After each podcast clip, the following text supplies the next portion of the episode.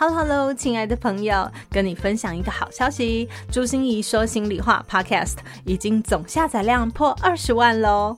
不到两年就能有这么好的成绩，真的是超级感谢你的欣赏与肯定，也是我这朵小小蒲公英想要把心理疗愈的力量散播到全华人世界的重要里程碑。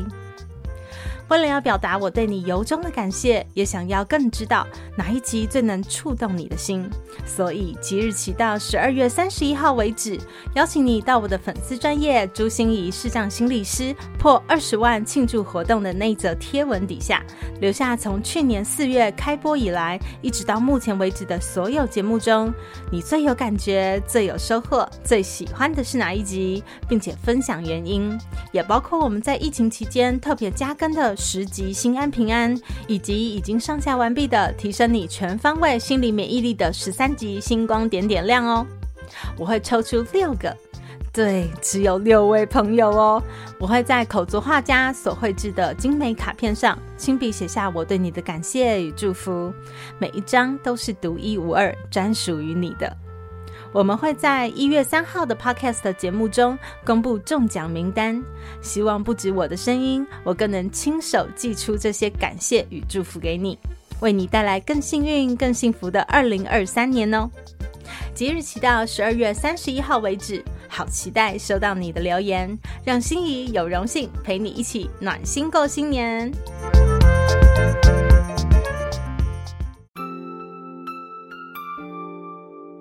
我是朱欣怡 Julia，咨商心理师，也是一位中途失明的视障者。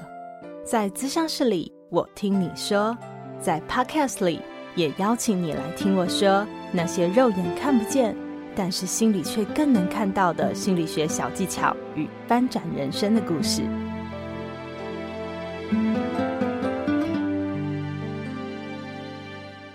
Hello，Hello，亲爱的朋友，你好吗？我是朱心怡，Julia，咨商心理师，欢迎收听朱心怡说心里话。不知道你还记不记得哦？呃，我曾经访谈过一些整理收纳师，教了我们好多整理的口诀哈，来整理我们的外在环境。但是我们常常感觉脏乱的哦，需要被整理哦，其实是我们内心的这些心理环境。那到底有没有心理整理师这个职业呢？哇，想不到真的有哎！所以这一集的谈心时刻，我们就邀请到和合商学院的共同创办人、英国 CIP 心理咨询师，同时也是心理整理师的人称重击教练的宝哥胡静维。来跟我们一起聊聊，如果我们的所有情绪就是一坨毛线球的时候，解不断，理还乱呐、我们到底可以怎么好好整理自己的心呢？宝哥说啊，我们整理的重点就是要让一团的情绪包袱变成一格一格井然有序的情绪抽屉。哇，到底要怎么做到呢？这一集访谈结束之后，连我也觉得自己的心又被打扫了一次。快来跟着宝哥，有系统、有方法的，让自己心里的家也焕然一新吧。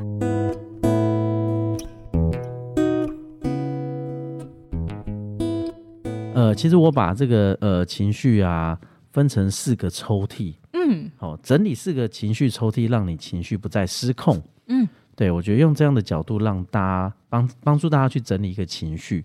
好，那那在在分享之前，我想呃问大家有没有看过一个迪士尼的动画片叫《脑筋急转弯》啊？有啊，对不对？里面就是有什么乐乐啊、欢欢啊、是悠悠对对，所以你发现其实哦，原来一个人他的情绪本来就是多元的。嗯，好，我们的前提是我们要去接受这件事情。好，所以。你说，呃，在心理学上有很多经典的案例，比如说二十四个比例，嗯，对，那其实每一个人都是二十四个以上的自己，怎么会这样说？那二十四个比例其实是人格分裂，对不对？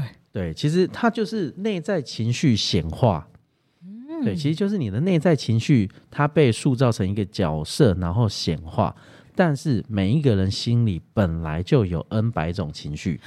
所以你看，我们每一个人都会说，我们先心里现在这个小天使在说话啊，这个小恶魔啊，然后这个撒娇鬼啊，这个小公主病啊，对，一堆一堆。对，所以我我觉得我们要学习怎么去去整理你的情绪包袱。嗯，对，就是你你去想哦，以前的这个呃中国传统的包袱是不是就一片布，然后把你所有东西全部都包在里面？对，而且有些人是很很谨慎的，我在摆的时候我有照顺序摆，嗯，对不对？但没想到我包袱一拉起来，就全部又混在一群，嗯、混在混在一一团里面。是对，所以我以为我有整理好，分门别类摆好，但是我拉起来之后，全部又混成一团。这是什么情况啊？这个就叫情绪包袱。对，我，我刚刚在想说，我有很多的个案啊，也都告诉我说，他们也都。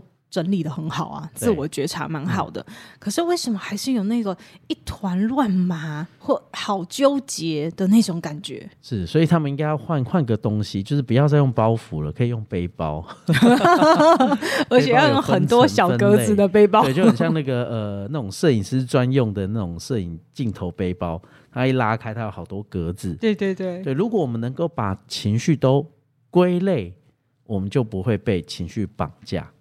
哦，那你的意思是说，生气归生气类，忧伤归忧伤类，对，这样吗？就是呃，每一个情绪，它如果真的我我我们很这个形象化的，它就是一个人，它就是一个系统，嗯，对，那它就应该放在他家，嗯，而不是放在这个操场，大家一起打球。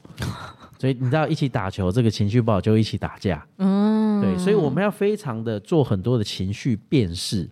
那情绪辨识在很多的所谓的心理学上面的方式，就是呃，你可以撰写你的情绪手册，对不对？嗯，对。就比如说，你针对这个事件，你要写下你的感受，然后并且帮这个感受命名。嗯嗯。好，就比如说，呃，比如说我这个呃，每次跟我呃，当我跟我老婆吵架的时候，嗯，对，我的不爽就出来了。嗯。那我就要帮去把这个事件跟这个不爽的点，好，去可能命名一下。好，可能命名是什么？这个小坏坏来了。嗯，所以当我能够觉察到小坏坏来的时候，这就很像什么？躲猫猫。通常我们情情绪失控，是因为我们都是被那个呃阴暗的手抓到，然后变成鬼。为什么？因为我们看不到鬼在哪里。好，这个鬼抓人，情绪就像鬼抓人一样嘛。所以情绪一来，他抓到你，你就变成鬼了，所以你就失控了。那如果我很明确看到鬼在那里，他是不是哎，那个小坏坏，我看到你喽，不要想过来哦，我看到你喽，所以他就比较不容易过来，你比较不会被他抓到变成鬼，所以我们就要去发现很多所谓的这个事件，好，那我们可以去做一个做几个归类，好，第一个是什么？第一个是你要了解你的角色为何，嗯，好，通常我们在一个呃情绪的事件当中。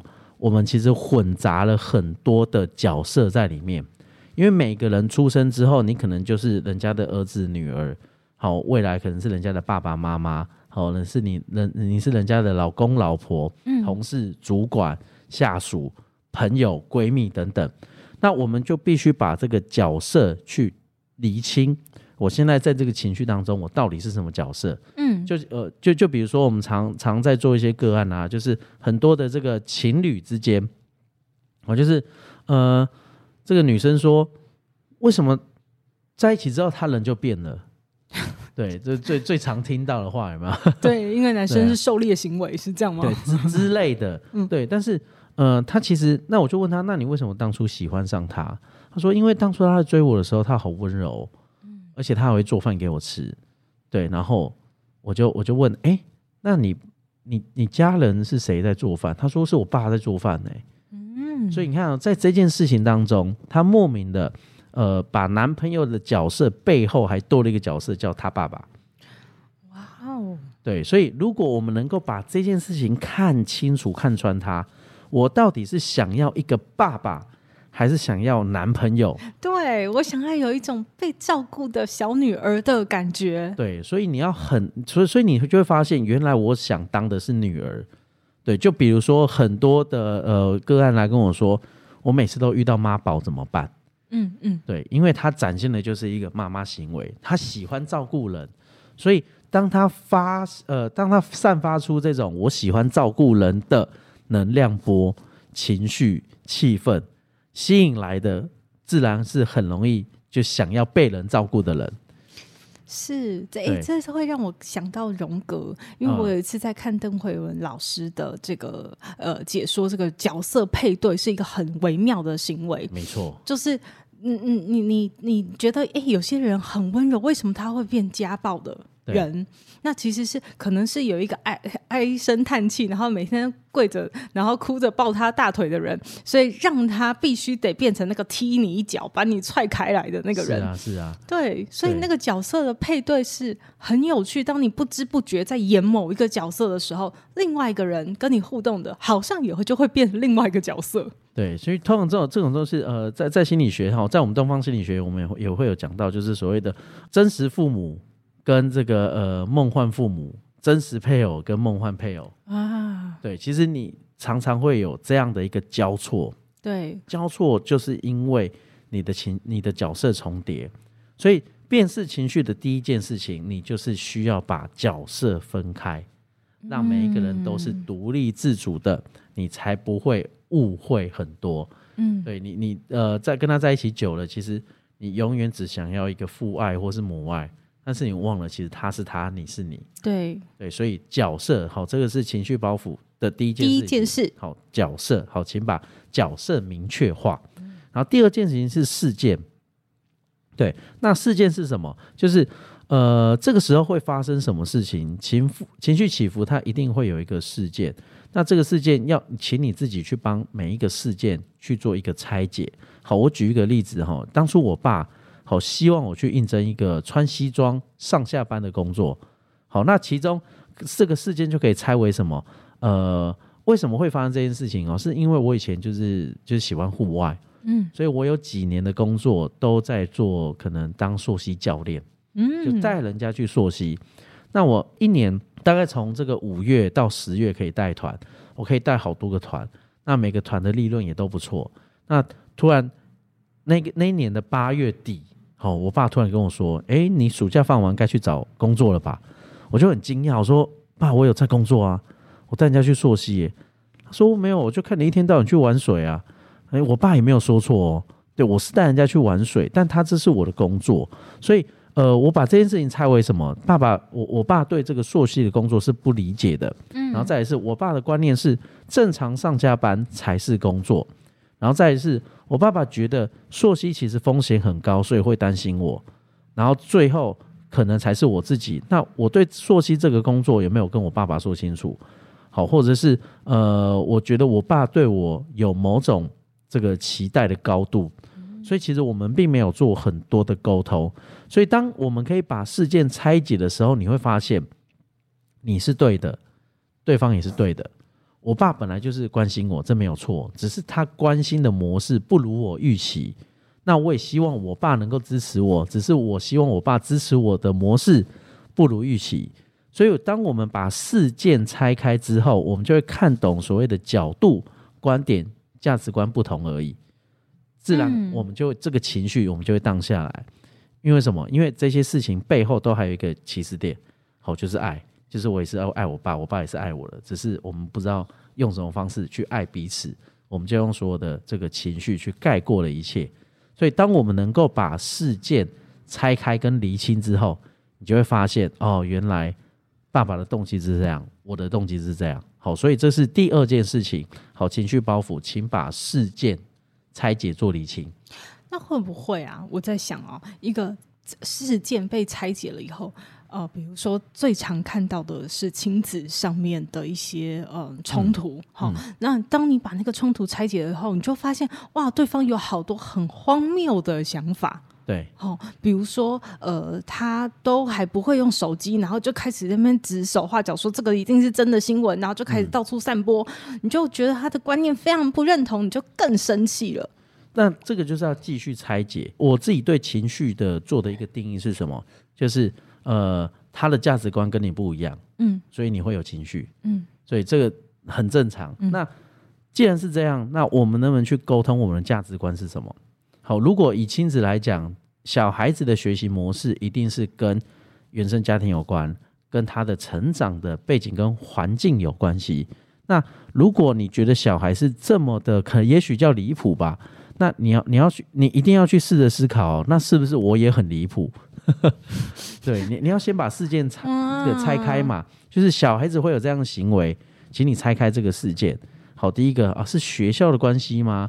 是朋友的关系吗？还是是父母的关系？还是父母这个背景的关系？嗯，那你能不能觉察？因为我们去解决的是你可以解决的事情。比如说，为什么小孩子会这样？那可能是在我天生的这个语言系统里面，已经掺杂了很多讯号。嗯，只是我没有发现这件事情啊。但是百分之百被小孩子吸收了，所以小孩的结果是这样呈现。所以我们不要，我们不要去针对结果要去解决它，而是我们要把事件拆解之后，我才知道要解决哪一个小细节。就像什么，就像我们在推倒骨牌，每一个人都想推倒最大、最后的那一颗。所以，我们这个穷极一生啊，去学习很多课程啊、方法啊、技术啊，我就是想一次推倒最大最难的那一颗，但都没有想到，我其实到了源头最小最前面的那一颗，我轻轻一推，其实后面的事情都会迎刃而解。没错。所以，我觉得这个就是把事件拆开之后，你就会看到世界的源头，事件的源头。对，所以宝哥这样讲我就更清楚了哈，就是不只是你把事件解开来去看他的后面的观点啊，嗯、看他的经验啊，看到他的价值观等等，而是说你在那里面可能你还要拆解出你自己的反思，你可以做些什么？因为你知道那个呃，觉醒不难，难的是诚实啊。对，哇，这句话好有深意哦，来解释一下。就是我，你看我们在面对所有的情绪的时候。我们大部分的人是不是都会往外面去怪罪？对呀、啊，就是发现我们不同，很生气。但是我们都没有想过，是不是我自己哪里可以调整？嗯，所以即使外面的环境改了，就像你刚刚一开始说的，我就找了很找了整理师来帮我整理啦。对啊，我的外在整理，但是我心里没有干净，我心里还是一堆垃圾啊。对，其实你应该做的，除了外在整理之外，你要同时进行内心的整理。嗯，对，内心的整理就是靠我们刚刚分享的哈，你从你从这个呃把角色厘清，然后把事件拆开，然后再就是你要很很有感受的记录下来，好，就是我刚刚分享的，你可以记录你的情绪记录本啊，为什么你对这个情绪特别反应大？所以这是第三个格子，你的感受，嗯、感受，对，请你打开感受的抽屉，然后好好的去面对它。你不见得当下跟现在能够解决，但是请你去记记录这个感受。好，为什么我面对到 A，面对到 B，面对到 C，或者是有些人他是透过事件哦，像我我我一个高高职的同学哦，他很好玩，因为高职的男生就打来打去嘛。所以他是很自豪什么？他是很自豪，他防御能力很强。只要有人要打他，他马上可以挡下所有的拳脚。嗯，他引以为傲啊。嗯，但是没想到，事过二十年之后，我们某个同学会再遇到，我就问：哎、欸，啊，你现在还那么厉害吗？他说：好像也是这样。他说：那你当初为什么到到底为什么能够防御力这么强啊？他说他也不记得。那我说：哎、欸，那你的跟你爸的关系是怎么样？就是我，我这是一个直觉啊。他说，那从小就是他跟他弟啊，就是爸爸酗酒就会揍他们哦，所以他必须要很快的保护他跟他弟弟。但是长大之后，其实他慢慢忘了这件事情，因为长大之后爸爸就不会再打他们。嗯，对，所以这个就是所谓的感受。所以当他看到什么，当看他看到有人对他拳拳脚过来的时候，他下意识的一个反应就是防御。嗯，但是他已经不知道这个防御的源头为何。对，因为感受都会帮助我们很快的，好像是本能反射动作一样的去做出反应。对，而且会排除这个不好的记忆。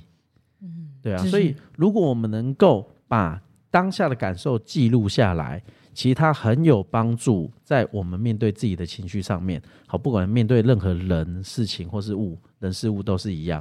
所以我如果能够记录这些感受，嘿，就像我刚刚讲的，这就像躲猫猫一样，当你看见它。就好像见光死一样，他就没有办法再干扰你。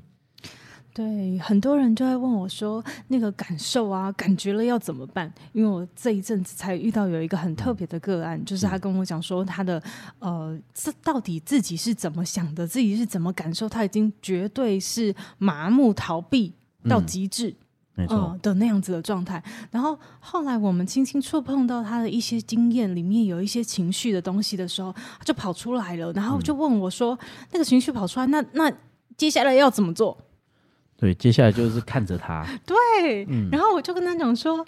呃，你看哦，刚才宝哥给我们整理了几件事哈，角色需要觉察，嗯，然后事件需要解决，对，可是情绪呢，只需要被理解，对，就是你只需要，对你只需要看见他，看懂他，他就好了，对，所以不是要去解决问题，嗯、我们是要去看懂这些情绪。对啊，我我我觉得我们在咨询的过程当中，我自己最喜欢的一个环节是，呃，其实很多来来咨询的人，他都希望得到一个答案，对不对？嗯，对。但是，与其给你一个答案，不如陪你建立一个正确的问题。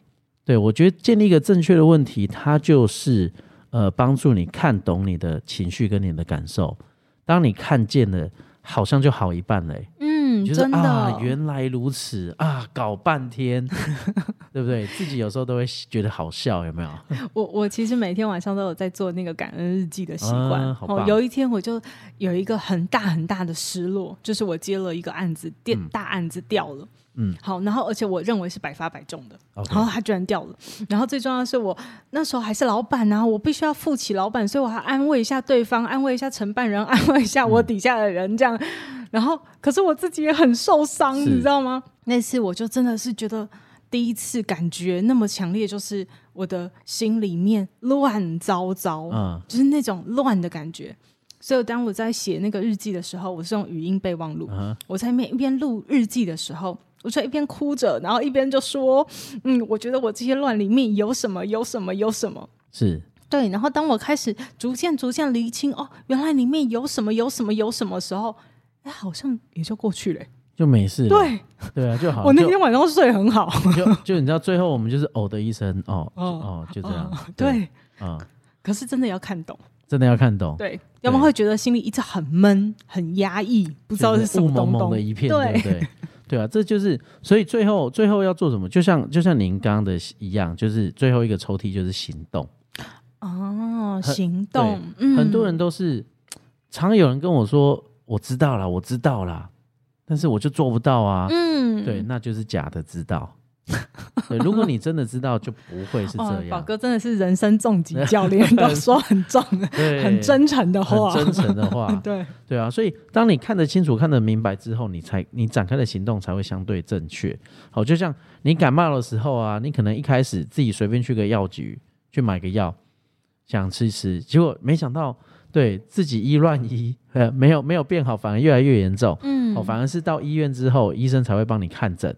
好，最后把你的感冒做什么？做什么？做状况的理清，然后对症下药，最后把对的处方箋给你，你才能把感冒治好。所以，你是一个盲目行动的人，还是正确行动的人就很重要。好，行动没有不好，行动我觉得，呃，更是你在情绪上面一个很重要的指标。因为你要去看懂它，所以行动要正确的行动，它才可以帮助你做情绪管理。好，这个就是我觉得最后的这个呃情绪包袱最后一里路行动。嗯，真的非常谢谢宝哥，今天好具体、好清楚的告诉我们说，哦，原来我们的心里要怎么整理它，是的，对不对？有分成这四个部分。那大家记得，我们再重复一次哈，角色我们需要去觉察它。然后开始，我们开始有很多事件，我们要去拆解它、剖析它，对不对？找到一些自己反思的、阴影的方式，然后再来我们的情绪、我们的感受，感受。我们要去看见它、看懂它，最后产生真正的行动，行动去改变所有的状况。没错。嗯，我们今天非常谢谢宝哥。那请问一下，宝哥，如果我们需要更多的人生重疾，或者需要内在的一些大扫除，因为太久没清了哈，真的需要一些内心的清理，那怎么去寻找到你呢？哦，你可以到这个 Facebook 上打“人生重疾教练宝哥”，你就会找到我了。OK，所以谢谢我们的人生重疾教练宝哥，也谢谢大家哦。OK，谢谢心怡，谢谢。心念转个弯，生命无限宽。如果你喜欢我的节目，邀请你可以继续追踪，并且给我五星评价和留言互动。如果你也感受到我们团队的用心，可以使用自由赞助的功能，给予我们实质的鼓励哦。咨商需求、合作邀约，或想要了解更多心理学的知识与故事，节目说明栏中都有我更多完整的资讯哦。